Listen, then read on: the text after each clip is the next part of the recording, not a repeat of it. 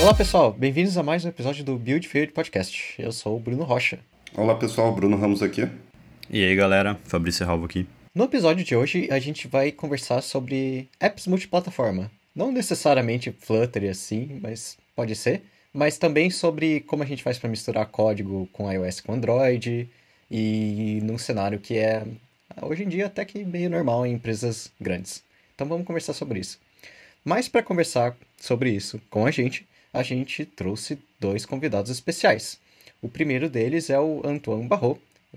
Por que você não se apresenta pra gente? Olá, Antoine. Oi, Bruno, tudo bom? É, bom os Bruno, né? Eu, Fabrício. É, bom, sou Antoine, eu sou Head of Mobile aqui na, na Guru. É, gente que estão ouvindo a gente, desculpa meu sotaque. É, não sou daqui, sou de, sou de longe, mas faz uns 10 anos que estou aqui no Brasil. E programar para iOS faz mais de quase mais de 11 anos. Muito massa. E com a gente aqui também a gente trouxe o Rodrigo Lino. Tudo bem, pessoal? É, eu sou o Rodrigo, eu estou trabalhando na Guru como Dev Android, mas lá a gente também atua um pouquinho como é, desenvolvedor iOS de vez em quando. E como de costume, se você não segue a gente no Twitter, por favor, siga a gente lá no arroba BuildFailedCast para ver o que a gente está conversando e ter informações sobre novos episódios, fazer perguntas e tudo mais. Boa. É, hoje vai ser um assunto talvez um pouco polêmico, mas a ideia não é expor opiniões críticas aqui sobre qualquer implementação. É, hoje a gente vai falar um pouquinho sobre compartilhamento de código, como o Rocha comentou. E esse assunto ele parece ser muito confuso e às vezes muito obscuro na cabeça de algumas pessoas, principalmente para quem está começando, como pessoa desenvolvedora iOS e que está acostumado ali com dar somente Swift ali dentro do Xcode bonitinho e criar os seus aplicativos. É uma pergunta muito introdutória assim para quem está ouvindo a gente, acho que daí o Lino Antua já consegue ajudar a gente. Como que é ter código compartilhado com iOS? Como que a gente consegue criar é, soluções, escrever códigos em, em outra linguagem e isso ser compatível com aplicações iOS? Isso dá para fazer com diferentes linguagens? Isso dá para fazer é, somente com uma linguagem específica? Como que isso funciona, tipo, de forma bem resumida, assim, explicando para as pessoas que estão ouvindo isso pela primeira vez, código compartilhado? É, eu acho que quando você quer falar sobre código compartilhado, é, você tem que ver várias, vários aspectos diferentes. É, primeiro, é o que, que você quer compartilhar, né? É, basicamente, você quer compartilhar é, tua tela, porque é possível. Você quer compartilhar a lógica do negócio. Mas o, hoje em dia, as duas grandes plataformas para fazer programação híbrido, é, vamos, vamos falar, acho que é melhor falar sobre programação híbrido nativo, né? É, porque tem também WebView, você consegue embarcar é, WebView dentro do aplicativo iOS e Android. É, os, os dois grandes vencedores hoje são o Flutter, é, que é do Google. Então, basicamente, você escrever as coisas com uma linguagem chamada Dart e ele conseguir ter, criar uma view para iOS e Android. Daí você compartilha 100% do código. É, a lógica do negócio é a lógica da view.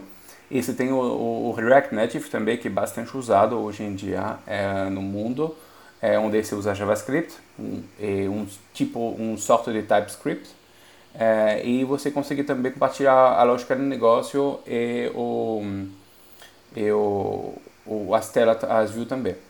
É, mas a, a, agora eu tenho uma pergunta para vocês. O que, que, que vocês acham que faz sentido compartilhar?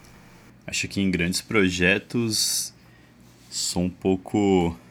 Eu acabo tendendo ali para compartilhar coisas do negócio. Afinal, são regras iguais, né? Eu, o que eu tenho aqui no Android, eu tenho no iOS. Diferente de telas, por exemplo, onde às vezes, uh, por guideline de plataforma mesmo, são comportamentos diferentes, por exemplo. Às vezes, por mais que você vai ter um, uma experiência muito parecida, não necessariamente os usuários daquela plataforma uh, conhecem aquele comportamento. Então, várias vezes eu já vi em projetos que eu trabalhei o, o design, o, o, layout, né, a UI chegando só para iOS, o que eu acho ruim, porque o cara do Android tem que traduzir ali, né, a pessoa que trabalha com Android tem que traduzir aquilo pro Android e eventualmente até levantar ponto. Olha, esse componente aqui é mais utilizado no iOS, no Android a gente tem esse aqui que é semelhante. O tempo foi passando, as pessoas que trabalham com design foram aprendendo isso e tudo mais. Mas acho que compartilhar lógica de negócio é muito mais relevante quando a gente tem esse esforço, né? Para, olha, a gente vai escrever um, em uma linguagem só e vai reutilizar o nosso produto, o nosso projeto. Então eu, eu iria para esse caminho. Eu concordo muito com isso aí também. É, inclusive, eu acho que esse é um cenário bem comum se você for pegar empresas muito grandes. Aqui no Spotify é um exemplo desses. Então eu adicionaria um terceiro caso nessa lista de, de plataformas, que seria você escrever código em C mesmo. Aqui a forma que funciona é você tem os apps nativos e todos os apps têm todas as coisas, mas toda essa parte de negócios, que é como você faz para tocar uma música, a comunicação com back-end, essas partes que são iguais entre as plataformas, mas não a UI específica, isso tudo é escrito em C++, que as duas plataformas conseguem importar. Pra ser sincero, eu não sei como isso funciona no, no, no Android. Eu gostaria de, de saber isso. Mas no, no iOS a gente sabe que é porque o Switch e o Objective-C são, são filhos do C, então você já tem essa, esse bridging dentro da linguagem. Então, eu gosto muito disso. Acho que existem empresas em que faz sentido compartilhar UI, mas no, nos casos que eu trabalhei, uh, o que para mim faz mais sentido é essa parte de compartilhar os negócios mesmo. É, sobre o, como funciona o C++ no Android, basicamente existe uma bridge do Android para C, que é chamado de NDK, e está sempre evoluindo junto com o próprio Android. Então, tipo, é, tem algo próprio para isso. É, e aí, aqui na Guru, a gente também concorda com essa história de como de a melhor coisa a ser compartilhado, pelo menos em um app que tem telas diferentes, é, é a regra de, de negócio mesmo. E é para isso que a gente trabalha, para compartilhar isso. É, para falar um pouco da Guru, então, é, nesse, nesse ponto específico, é, e que aqui a gente, por exemplo, acredita que cada plataforma tem os design, as guidelines deles, sabe? Então a gente tem que seguir a guideline, tipo, porque o usuário, sei lá, se tem um usuário, é, um usuário X, ele vai, ele vai pegar o teu aplicativo, mas teu aplicativo não é o único aplicativo que ele tem no celular dele. Tem vários outros, e os outros, a maioria deles, na verdade, são do sistema, ele tem poucos aplicativos de terceiro. e daí, como é, o, os aplicativos é, do sistema, eles seguem uma guideline específicas. Então a gente acredita bastante que tem que adaptar o design do seu aplicativo para bater algumas guidelines do sistema também. Tipo, por exemplo, a gente tem botões que são um pouco específicos é, no aplicativo, ele tem algumas particularidades entre iOS e Android. Tipo, por exemplo, uma coisa muito, muito, muito diferente é no Android a gente tem um floating button, que é uma coisa que não faz sentido nenhum no iOS. Tipo, pode ter, é, não, não tô falando que tipo quem colocar um floating button no aplicativo iOS faz coisa errada, mas é, uma coisa que o usuário iOS não é acostumado com isso. É, por contraponto, o usuário Android gosta disso, sabe usar e faz muito sentido. Então, é, a gente tomou essa decisão de ter duas telas bem diferentes entre iOS e Android, óbvio, guardando mais uma identidade, mas respeitando uh, as de cada plataforma. E daí é, veio a necessidade de, tipo, gente, a gente tinha lógica de negócio e a gente queria compartilhar o código, porque Cara, era a mesma coisa. Era um, uma série de if, era uma multiplicação, era uma adição, era uma divisão, porque não sei se, se, se, se as pessoas que estão ouvindo a gente sabem, mas o seu aplicativo basicamente é um aplicativo para, bom, já vou soltar o que ele será daqui um, dois meses, um aplicativo para fazer trading. Então, basicamente, você vai ser capaz com a Guru de comprar e vender ação. É, e também ele já calcula a sua carteira é, de ação, ele calcula a sua rentabilidade, ele calcula é, os benefícios que você fez. E para fazer isso, a gente tem toda uma série de cálculos que a gente tem que fazer. E a gente tomou a decisão de fazer isso no front também, para liberar é, de memória do backend. Então, com isso, é, essa lógica, é, gente, você, tipo, o, o, quem não fez isso me jogar uma pedra, mas é, quantas vezes a gente fez um erro de cálculo, colocou um, um multiplicado pelo menos um no lugar de multiplicado por um, alguma coisa assim, e daí você chegou no, no resultado inesperado. É, com o compartilhamento de código a gente evita isso acontecer porque tem mais pessoas revendo o código é, e o mesmo código com iOS Android. E uma outra coisa muito da hora é que quando tem o um erro no aplicativo, é, a gente já sabe se vem do, do front ou se vem do back. Basicamente, se acontecer nas duas plataformas, é que vem do back, se não é que vem do front. Boa, beleza.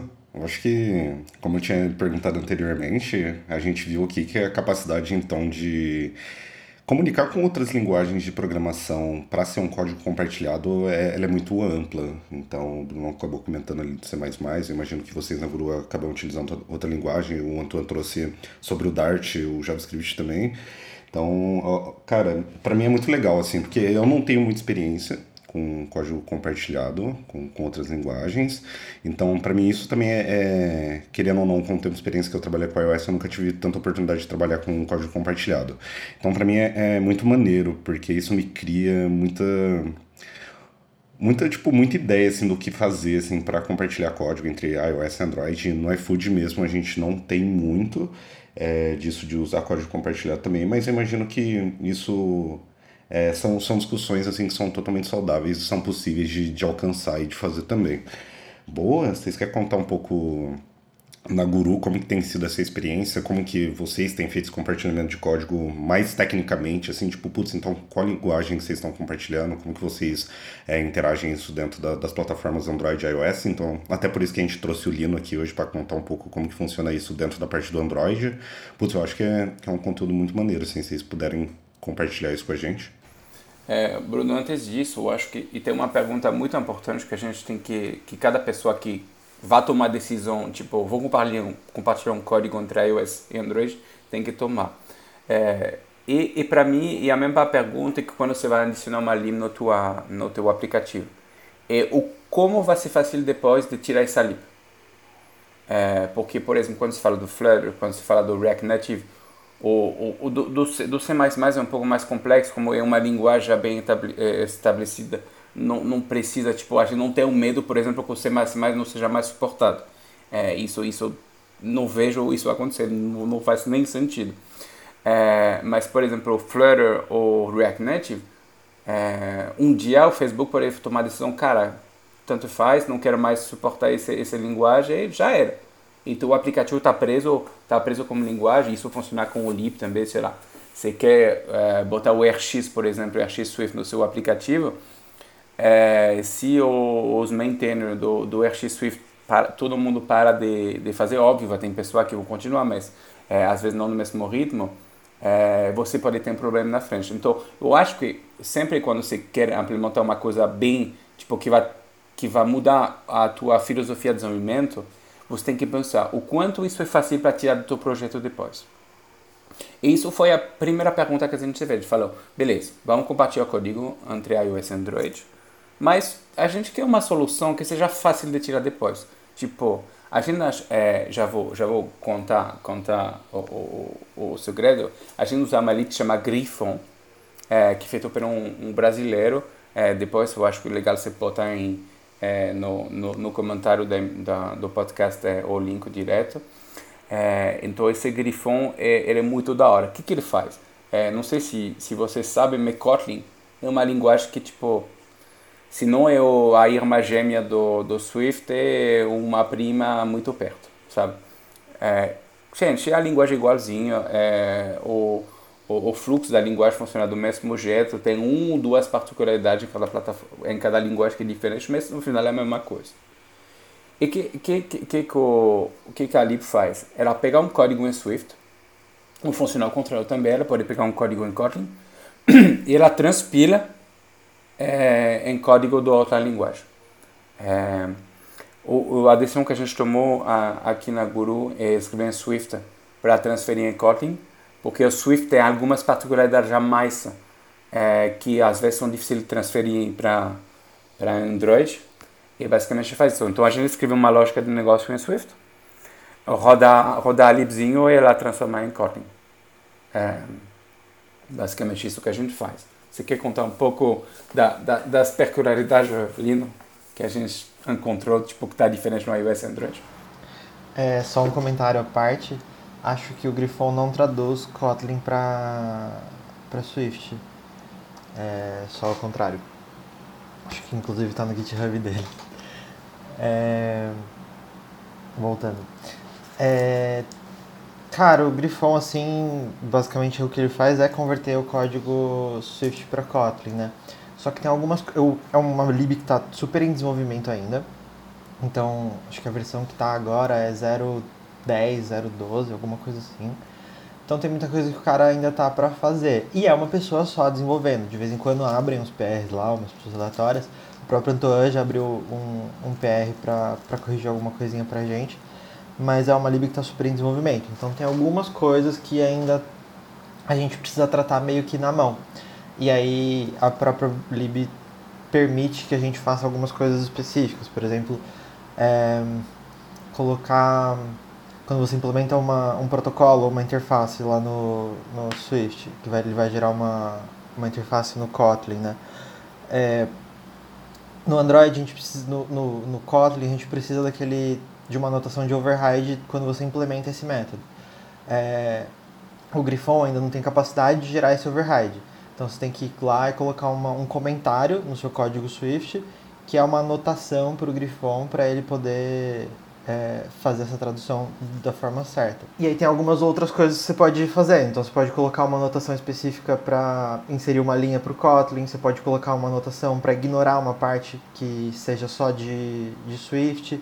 E com isso você vai colocando alguns comentários dentro do seu código e a princípio parece não ser tão legal, mas é, no fim das contas você consegue gerar exatamente o código Kotlin que você esperaria e é um código Kotlin assim super legível, sabe? Então essa é uma parte é bem legal também, porque o dia que a gente precisar simplesmente parar de usar o Grifon, o Grifon foi descontinuado, o cara que mantém a lib, que é um cara só, é, cansou. A verdade é que a gente ainda tem todas as classes Kotlin, todas as classes Swift geradas e a gente pode só abstrair elas em cada plataforma e seguir é, com, essa, com essas classes, sabe? Bacana. É, uma dúvida assim, no dia a dia vocês estão basicamente escrevem código Swift, e aí vocês rodam ali a, não sei se é um command line, enfim, da lib, e aí isso vai gerar um código em Kotlin, certo? E aí a minha pergunta é mais sobre a operação disso. Uh, vocês pegam e tipo copiam e colam essa classe Kotlin do projeto ou vocês já tem algum tooling que tem ajudado vocês? Como que, que funciona mais ou menos esse cara aí? É, a gente tá a gente a gente tem um projeto à parte, então um repositório à parte onde a gente escreve código Swift e um caso interessante da Gru é que é, o nosso time de iOS é maior do que o nosso time de Android. Então a gente tem gente suficiente para codar, a gente tem mais gente para codar Swift e o pessoal de Android está aprendendo Swift também para poder é, trabalhar na lib. E como que a gente importa isso no Android hoje? A gente tem um submódulo. É, a gente não gosta muito da história de submódulo, mas para esse caso casou muito bem, porque o Gradle, que é a ferramenta de build do, do Android, a gente não consegue apontar direto para um repositório do Git como biblioteca. Então a gente teria que gerar é, uma, um, uma dependência, publicar em algum lugar e depois baixar isso diminuiria bastante a nossa velocidade aqui, no sentido de, tipo, quando a gente está mexendo na lib compartilhada, que a gente precisa gerar um código Kotlin que a gente vai usar na, no, na build do Android. É, e testando isso, isso diminuiria bastante. Então, a nossa velocidade. Então, a gente colocou um submódulo dentro do nosso projeto e, basicamente, a gente coloca que aquele submódulo é um, é um módulo do nosso projeto dentro das configurações do Gradle. Então, a gente consegue referenciar direto as classes geradas do, do nosso projeto. E no iOS a gente tem a chance de ter é, CocoaPods, então, tipo, basicamente um, tem um pod spec específico com, naquele repositório, e daí a gente integra ele como se fosse qualquer livro, sabe? Tipo, é, o legal do CocoaPods é a gente está passando coisa provavelmente para a Swift Packet Manager, mas o, o, que eu gosto bastante do CocoaPods é que você consegue fazer é, desenvolvimento é, local, né? é, com o Aquapod para mim são muito muito fácil. Por exemplo, a gente tem no seu tendo no seu portfólio do, do projeto mesmo, do projeto app, é, a gente tem algumas é, algumas variáveis Ruby lá que a gente muda de true para false para a gente conseguir depois só apontar para o local diretamente. Isso facilita muito muito a vida. É, e basicamente sobre a, a gestão do código, a, a criação do código, é, o, o Griffon cria um projeto é, dentro do projeto tem alguns targets que você consegue buildar diretamente dentro do próprio Xcode, o código para Kotlin. Isso é muito da hora também. Então daí o próprio Xcode consegue rodar teu código Kotlin e também a gente tem um script que permite gerar tudo. E até a gente roda esse script no, no CI também depois para verificar que já foi tudo bem gerado antes. Tipo, mas a gente acredita que a pessoa que vai fazer o commit com código novo deve gerar o código já do, do Kotlin. E gerar barra testar, óbvio. Show de bola. Pô, muito legal isso. Eu não esperava que existisse uma ferramenta assim que conseguisse traduzir decentemente o código do, do Swift para Kotlin. Muito interessante isso mesmo. É, eu tenho uma pergunta. É, tem alguma coisa que vocês acham que é difícil quando você tem um app com, com todo esse ambiente? Acho que o, um dos primeiros problemas que a gente teve assim quando a gente começou a usar o Grifon foi de mudar a nossa mentalidade para colocar a, log, a, lógica de negócio dentro do, do Grifon. É, eu particularmente não era muito muito a favor assim e então tipo a gente pensava uma funcionalidade nova e pensava se a gente ia colocar dentro do Grifon ou não. Normalmente eu era contra é, até a gente conseguir adaptar essa, essa mentalidade e beleza, faz sentido colocar as regras de negócio lá mesmo. Então esse foi um primeiro problema. É, para o Android, é para quem usa injeção de dependência, usa Dagger, usa Coin, você pode passar por alguns problemas de injeção de, de dependência. É, a gente, na verdade, simplesmente, por enquanto, a gente está ignorando a injeção de dependência nesse sentido de usar bibliotecas para injetar as coisas do, do Grifon, mas é totalmente resolvível, mas vai dar um trabalhinho. Então, é, coisas, é, classes que você criar lá no, no Grifon, você vai ter que prover elas manualmente pelo, por essas bibliotecas. É, uma outra, um outro problema assim, do, do Grifon é que às vezes a gente precisa gerar classes específicas de plataforma. Então, por exemplo, quando a gente vai fazer um formato de uma string, que aí a gente tem uma dependência específica do que a gente tem que importar alguma coisa do, do Java ou do Kotlin, ou às vezes específico do, do Android, é, a gente cria classes à parte. Então a gente pode criar uma classe em Kotlin, uma classe em Swift e pedir para o Grifon ignorar essa classe. É, e aí isso começa a quebrar um pouco o que a gente o que a gente pretende testar assim então, normalmente os nossos testes são escritos em Swift para essa, essa lib. E a gente acredita que, ao mesmo tempo que a gente está testando em Swift, a gente está testando para Kotlin também, porque é simplesmente uma transpilação, certo? E aí, quando a gente cria códigos específicos para Kotlin, a gente precisa lembrar de criar esses, esses, esses testes para Kotlin também. Então, no fim das contas, é, o pessoal, por exemplo, alguém, alguém de iOS que está programando Swift, e vai precisar fazer alguma coisa específica de plataforma assim, porque não funciona, ela vai ter que pedir ajuda de alguém de Kotlin, ela também vai ter que aprender Kotlin. Então acho que esses foram os dos desafios e problemas que a gente está passando com, com o Grifon. É, eu acho também o, o, o que é muito, muito difícil é, é você tem que trocar seu mindset. É, você tem que pensar que realmente sua lógica de negócio está em outro lugar e sua lógica de negócio vai ser compartilhado com com Android, por exemplo, quando você cria um código em Swift. É isso, às vezes, porque tem várias vezes que a gente vê que separar ainda mais a, a, a classe ou a, ou a lógica de negócio do restante e basicamente a gente teve que escrever mais código que o necessário para fazer uma coisa bem simples. Mas no final é, fica mais, é, mais bem testado e mais separado também. Então, tipo, é, cada classe faz o que ela tem que fazer mesmo. É. E chegando nesse ponto, é, que vocês comentaram de ficar uma lógica bem separada, eu acho que dá para conciliar bem com o que a gente comentou no episódio passado, que a gente falou sobre Clean Architecture. E a gente falou bastante sobre a questão de, de divisão de responsabilidades, o que, que deve ficar separado, o que, que é core business, o que, que é apresentação.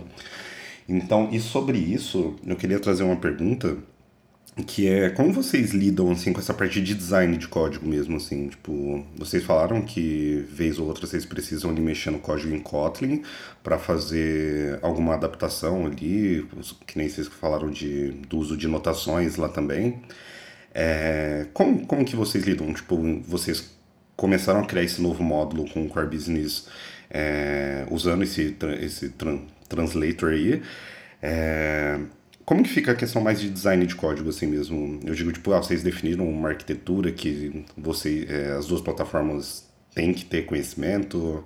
É, como que como ficou essa parte? Como vocês definiram? Eu queria saber um pouquinho da, como quando vocês definiram usar o Grifon, tipo, como que vocês definiram essa parte de design de código, assim?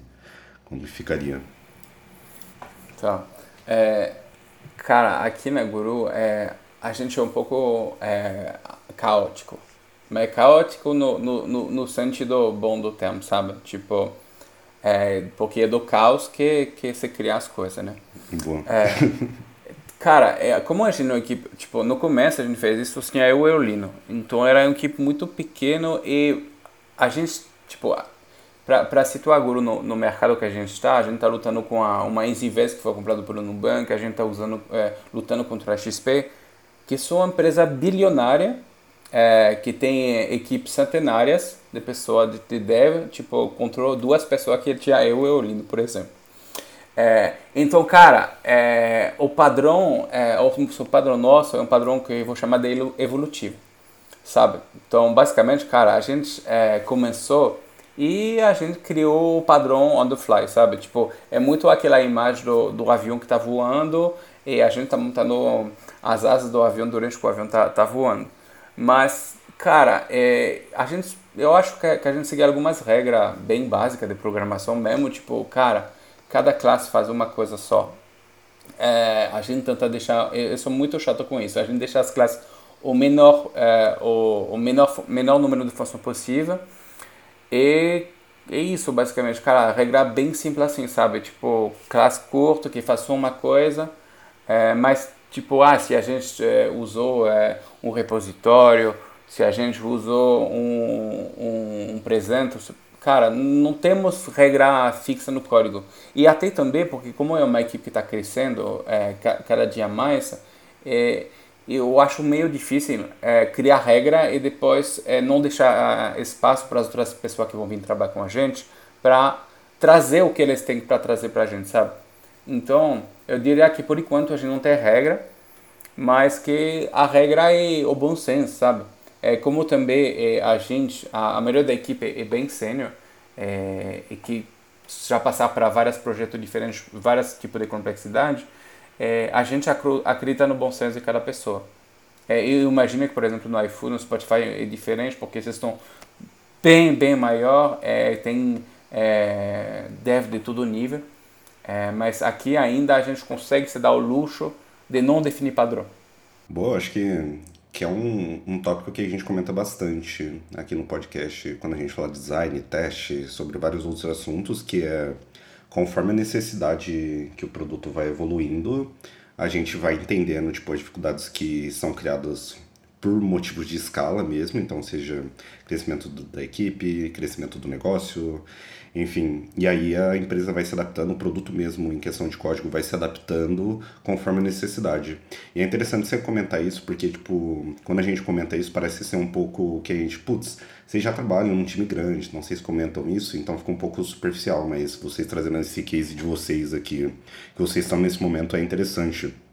E, o que você come, acabou comentando, tipo, tentar seguir conceitos básicos de programação, já me veio, tipo, vários tópicos, assim, que dá pra tentar seguir, tipo, sem uma arquitetura de design de apresentação assim definida. Então, tipo, eu imagino que princípios do Solid deve ser algo que vocês estão seguindo. Então, você falou do Single Responsibility, é, vocês acabaram comentando a injeção de dependência, e, enfim. Então, é, conceitos de, do livro do Clean Code talvez sejam coisas que vocês aplicam. Então, isso é, é bem interessante, é maneiro, sim. É, é, se a gente não tem tipo, muito essas lógicas no termo do, do código mesmo, é, isso é muito chato em termos de arquitetura global do aplicativo, sabe? Tipo, eu, por exemplo, é, para dar um overview um pouco do projeto iOS que a gente tem, a gente tem um aplicativo que, que é um projeto, ele usa o Python, como eu falei, para as dependências. É, e daí a gente tem um, um, um, vários repositórios que estão no redor dele. Então a gente tem um design system, onde basicamente é só elemento de, de UI, é, então não tem lógica de negócio nada, só elemento de UI, e só a gente testar 100% com o snapshot, então, isso é muito legal, porque basicamente nosso UI é testado a 100%. É, eu, eu acho que é muito da hora conseguir falar isso. Tipo, é, é poucas empresas que conseguem testar o UI 100%, como a gente consegue separar bem, está testando 100%. É, tudo que é requisição está dentro de um repositório separado também, o que permite rodar no CI de um, de um modo tipo, muito rápido. Muito rápido mesmo, porque, cara, é código bruto, é, requisição, a gente tem mock, já vai é, testado rápido. É, a gente então, tem esse código compartilhado também, que está testado só a, a Business Logic. E a gente tem outros porque a gente usa gRPC. É, não sei se vocês sabem, um, um modelo de um jeito de comunicação que acontece entre o, o front e o backend é, e, e, que usa por trás o protobuf. Eu acho que provavelmente vocês já ouviram falar do protobuf. Basicamente, você define um metadado de, de seu objeto. Você fala, ah, é, vou, vou, vou ter maçã, e vai ter é, a cor, e vai ter é, o peso, por exemplo. É, e daí isso ele transforma em várias línguas diferentes. Daí ele gera é, classe para o Swift, para Kotlin no seu caso, e para, e para Go, que é seu linguagem backend. Então a gente também tem esse, esse negócio. Então, é, dentro da classe específica não tem muita regra, mas é, eu gosto de ter uma arquitetura de um aplicativo que seja bem bem dividido em, em business logic mesmo. Tipo, não é, não é business logic, é em responsabilidade diferente cada repositório.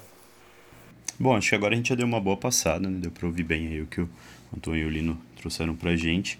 É, e assim, para encerrar, tem algum, algum caso, algo mais específico que aconteceu que vocês acham válido compartilhar com quem está ouvindo aí o episódio? Algo que talvez vá até um pouco além do que vocês usam no dia a dia, algum contorno, enfim, alguma situação ali que vocês tiveram que fazer algo que está um pouco fora da documentação da, da Lib, até mesmo talvez seja um conceito até um pouco mais avançado. Não, ótima, ótima pergunta.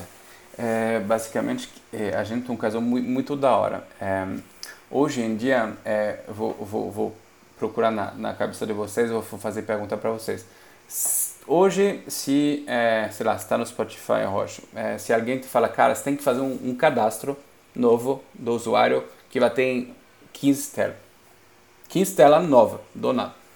É, o, o iPhone, mesma coisa. Que, quanto tempo vocês acham que vai demorar? Esse é o bom e velho depende, né? Mas,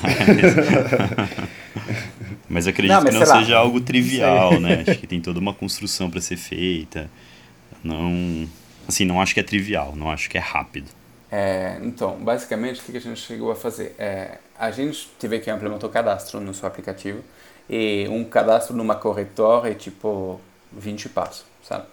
Então é uma coisa gigante, extensa, com input de dado, com botão de seleção.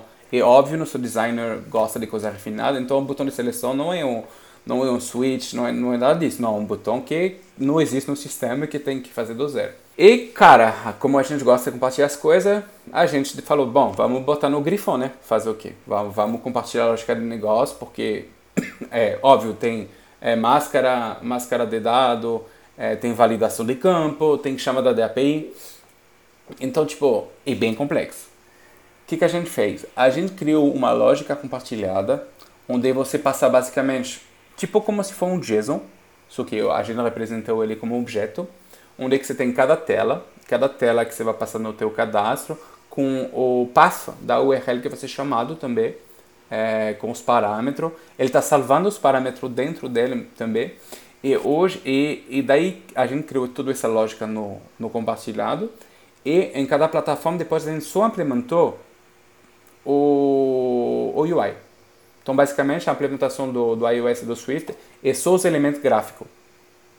E daí a gente faz tem, tem um fork que passa pelo, pela, pela tela e que monta a UI é, baseando na, nas funções do JSON. E isso nos permite hoje, por exemplo, de criar um novo cadastro, óbvio, reusando os elementos que a gente já criou, né?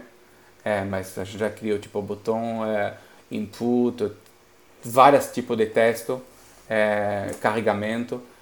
A gente consegue criar um cadastro para iOS e Android com uma pessoa em, sei lá, um dia. Tipo, hoje demorar um dia para criar um cadastro novo, sabe? É, mas é, eu acho que o Lino, que foi muito mais lido nesse, nesse, nesse processo, pode contar mais sobre ele. Cara, acho que sim. É, basicamente o que a gente construiu foi um framework de gerar de fluxo, assim, é, dentro do, da lib compartilhada. E basicamente o que, que a gente está compartilhando? Toda a regra de quando você pode passar para uma próxima tela, quando você pode voltar, é, quando aquela tela deveria fazer uma requisição, quando que ela não deveria, é, quais componentes são para ser mostrados naquela tela. A gente conseguiu inclusive, é, e aí é meio, é quase um server-side rendering do, do aplicativo. porque alguns fluxos que a gente tem hoje, depois de a gente ter feito esse cadastro de 20 telas, a gente tem alguns outros fluxos menor, menores, mas que dependem de informações do, back, do, do back-end mesmo. Então a gente conseguiu fazer uma request, transformar isso dentro do, do da, da, estrutura da, da, nossa lib compartilhada e montar as próximas telas meio que em runtime, sabe? Então ficou um negócio bem legal, a gente está compartilhando muita regra ali, então é, hoje você vai lá, tem um. Você, você cria uma, um, um, arquivo novo e define uma estrutura de um fluxo com structs mesmo do, do Swift coloca todos os textos, todas as imagens, então as imagens, por exemplo, você na verdade dá nome para elas e aí cada plataforma precisa ainda continuar é, importando essas imagens na, nas, nas, próprias plataformas por causa do, do Android. É, mas a gente está compartilhando todos os textos, todas as regras de voltar, é, quando que esse formulário, de, quando que esse fluxo deveria acabar. É, ficou bem legal, assim, em quantidade de coisas que a gente está compartilhando. Porra, bem maneiro. Faz, faz bastante sentido. É, sobre essa parte do, dos fluxos que vocês comentaram, então é, eu fiquei curioso sobre isso, eu achei bem interessante. É, basicamente, quem faz toda essa. cria todas essas regras que vocês olham e serializa essas regras, então tem, tem lá um serviço específico lá que que ele faz toda essa validação para vocês, ele manda tipo todas as informações através desse JSON. É isso? E tipo, isso você só precisa setar qual que é o step do cadastro que você é basicamente isso? A gente ainda não chegou nesse nível, é, esse é o próximo passo, assim, da gente conseguir realmente montar o cadastro inteiro a partir de um JSON do, do backend. Hoje a gente tem que definir toda a estrutura em, em structs do Swift mesmo. É, alguns fluxos específicos, para preencher essa struct, a gente consegue fazer uma, uma requisição e aí a gente faz um map dentro do próprio dentro da própria lib desse JSON para a struct que a gente quer que a gente quer montar. Mas é, tá a um passo mesmo de conseguir fazer isso, de pegar o, JSON inteiro e colocar dentro da, da, da lib e montar o cadastro. Boa, da hora. É, imagino que facilitaria em várias regras de, de produto mesmo, de negócio, sei lá, fazerem testes, implementar step, ou até mesmo, como já trabalhei também em corretora de, de investimento, sei lá, aparecer alguma regra nova que vocês tenham que fazer, isso seria bem easy de fazer, por estar utilizando um, um processo de Severn Driven UI, bem massa. É um negócio que, na verdade, quando a gente estava construindo, a gente acho que nem percebeu o valor que a gente estava realmente gerando ali, sabe? Porque Agora a gente está fazendo outras telas, outros fluxos que a gente não pode chamar de cadastro. E a gente realmente, na época, estava fazendo um framework para cadastro. É... E na verdade, a gente percebeu que a gente fez um framework para qualquer fluxo do. qualquer coisa que seja um fluxo de telas. assim Então, tipo, você tem que ir numa tela, preencher a próxima, preencher a próxima, e aí é um fim de fluxo. É... A gente fez um framework para isso. Foi bem legal assim, foi o que a gente só percebeu depois mesmo. É, e uma coisa que é interessante, por exemplo, se vou, vou te descrever uma, uma struct que a gente tem. Por exemplo, eu tenho um nome, que é um ID, porque a gente precisa ter um ID depois para conseguir referenciar dentro do seu fluxo. É, dentro dele a gente tem um, um, um, um URL componente, onde tem, sei lá, test ou input. A gente tem também os componentes, os componentes escondidos, é, que servem para a gente passar valor. É, então são componentes que não aparecem na tela, mas são componentes que contêm um valor, por exemplo. E no final, para determinar a definição da tela, a gente tem basicamente um, uma formação para fazer uma requisição. Então, basicamente é um path e às vezes é os parâmetros que vão junto. E, e o legal é que a própria lib compartilhado é, monta a requisição para você. Ela não faz a requisição, tá? Ela não faz mesmo, porque cada plataforma faz do lado dela mas ela monta tudo. Então ela monta assim um post, um get, é, ela passa o URL, ela, ela encoda os, o, o, os parâmetros se necessário. É, não, gente, e, é, e, fiquei um pouco fora quando eles criaram essa liba. E no final eu fiquei super surpreso, gente, é muito, muito, muito bem da hora. Tipo, permite ganhar um tempo infinito. Sim, parece fazer bastante sentido. É bem interessante, sim. Massa. Bom, galera, então Antes da gente terminar esse episódio, vocês têm alguma recomendação que vocês gostariam de compartilhar sobre esse tópico? Cara, acho que eu, é, pra, de recomendação mesmo, é o próprio é, GitHub do Grifon. Ele explica passo a passo o que, que tem pra, o que, que dá para fazer com a biblioteca, o que, que não dá, como pegar um projeto já existente e colocar o Grifon dentro dele. É muito bem feitinho, assim, a documentação do, do Grifon, vale a pena dar uma, dar, dar uma lida. E aí ele tem um GitHub I.O. também que tem o, o, o, Getting Started lá, um tutorialzinho do que fazer. É, eu, para ir um pouco além ainda da, da, do, da, da troca da, da Business Logic, é, eu acho que, gente, o futuro é SwiftUI e Jetpack Compose, tá? É, a gente começou a passar tudo para SwiftUI no, no aplicativo, então, óbvio, a gente teve que dropar é, iOS 12, é, mas o ganho é fantástico. É, se conseguir fazer com SwiftUI, por exemplo, animação, que eu nunca ia imaginar conseguir fazer isso com, com, com iOS. Tipo, coisa que com UIKit, sei lá, se ia escrever 200 linhas de código, com, a, com SwiftUI você escreve 3. É, é tipo verídico três linhas de código você consegue fazer uma animação complexa, é, só porque a framework te, te traga esse, esses helpers é, para fazer animação. E do lado do Android, eu acho que o Jetpack Compose acabou de, de ser lançado. Faz, quanto que saiu em, em alfa? Tá em beta 2 agora, acho. Faz um, uns, um mês, 15 dias. E tipo, é, é, meu grande sonho, se, se alguém é fã de open source e quer, quer criar um, um projeto da hora no final de semana, é criar um, um grifão para passar SwiftUI para Jetpack Compose. E aí eu acho que a gente fechar o loop e, e, já era. Porque eu acho que como a gente tem Kotlin e Swift que são bem parecidos, o, o Jetpack Compose e o SwiftUI é, é para ser a mesma coisa. E daí o dia que a gente conseguir fazer isso aí vai ter programação híbrida, nativo 100%, é, sem depender de nenhuma lib é, para rodar. Boa, acho que um, um pensamento que eu queria deixar aqui também é para as pessoas que têm certo preconceito com código compartilhado, vale a pena entender como isso funciona, como essas integrações funcionam, porque como a gente já comentou em episódios anteriores, é, a gente precisa olhar para pro vizinho, vamos assim dizer. Precisa conhecer de outras linguagens. Isso é muito importante porque isso abre a mentalidade, até mesmo para a gente se aprofundar sobre coisas específicas do Swift em si. Então, vale a pena. Queria deixar aí esse pensamento para não ter o preconceito com código compartilhado. Vale a pena dar uma olhada e entender como outras linguagens funcionam também. É, concordo, Bruno. Acho que olhar para o vizinho faz, faz muito sentido. A gente acaba ali é, pegando lições valiosas, acho que o episódio de hoje é um, é um exemplo, né? Eu também não tinha muita experiência com código compartilhado e me pareceu fazer bastante sentido, principalmente quando a gente fala de produtos que, que querem escalar e tudo mais, enfim. Bacana. Então, para encerrar, pessoal, agradecer aí a presença aí do, do Antônio e do Lino, que com certeza trouxeram uh, inputs valiosos aí pra gente, acho que um episódio muito massa e, e é isso. Valeu, pessoal. Valeu, pessoal. Valeu, pessoal. Gente, obrigado pelo convite. É, foi um prazer passar essa horinha com vocês, é, conversando. É, gente, qualquer dúvida, é, o, o Bruno vai colocar meu, meu no Twitter, o meu é do Lino, então, gente, pode mandar mensagem, não tem problema. É, eu nunca mordi ninguém. É, eu, eu, eu só tenho um sotaque, mas sou uma pessoa legal, tá?